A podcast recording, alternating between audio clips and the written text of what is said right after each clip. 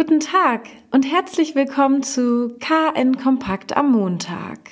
Große Suchaktion mit Happy End in Kiel. Ein 81-jähriger vermisster Mann, der am Vormittag in Kiel-Schilksee schwimmen wollte, ist nicht ertrunken. Nachdem sich der Mann nach dem morgendlichen Schwimmen nicht wieder bei seiner Familie gemeldet hatte, machten die sich zunächst selbst auf die Suche. In Strandnähe fanden sie sein Auto. Vom Schwimmer selbst fehlte aber jede Spur. Seenotretter, Wasserwacht, Polizei und Feuerwehr suchten deshalb ab 15 Uhr den Strand und das Seegebiet südlich des Olympiahafens von Kiel-Schilksee mit einer Vielzahl an Kräften ab. Am späten Nachmittag dann die Entwarnung. Der vermisste Schwimmer ist gefunden. Er lag nach Auskunft der Feuerwehr Kiel bereits seit Vormittag im Krankenhaus, da er wegen eines anderen Notfalls vom Rettungsdienst versorgt worden war. Beim Abgleich der Daten während der Suche fiel den Rettungskräften auf, dass der Mann nicht mehr im Wasser sein konnte. Die Angehörigen wurden von den Einsatz Sicherheitskräften darüber informiert.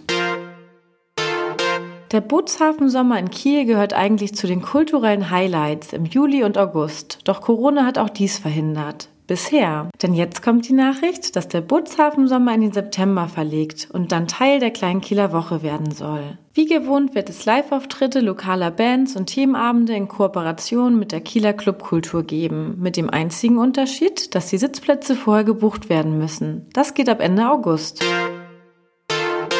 Und noch Nachrichten von der Deutschen Bahn. Laut der jüngsten Übersicht zur Pünktlichkeit des Bahnverkehrs im Norden ist die unpünktlichste Verbindung in Schleswig-Holstein nicht mehr die Marschbahn von Westerland nach Hamburg, sondern ausgerechnet die Strecke von Kiel nach Hamburg mit der RE 70. Auf dieser Verbindung lag die Pünktlichkeit im Juli nur noch bei 80,2 Prozent. Immerhin, in den ersten sieben Monaten des Jahres 2020 hatte der Schienennahverkehr eine durchschnittliche Pünktlichkeit von 93,08 Prozent. Im Vorjahreszeitraum waren es 91,05 Prozent. Die guten Wetterbedingungen in Schleswig-Holstein haben 2020 für einen Anstieg der Wespenpopulation gesorgt. Auf KN Online verraten wir Ihnen, was gegen die ungebetenen Insekten hilft. Wir wünschen Ihnen einen schönen sonnigen Wochenstart. Weitere Neuigkeiten aus Kiel, Schleswig-Holstein und der Welt finden Sie jederzeit unter kn-online.de.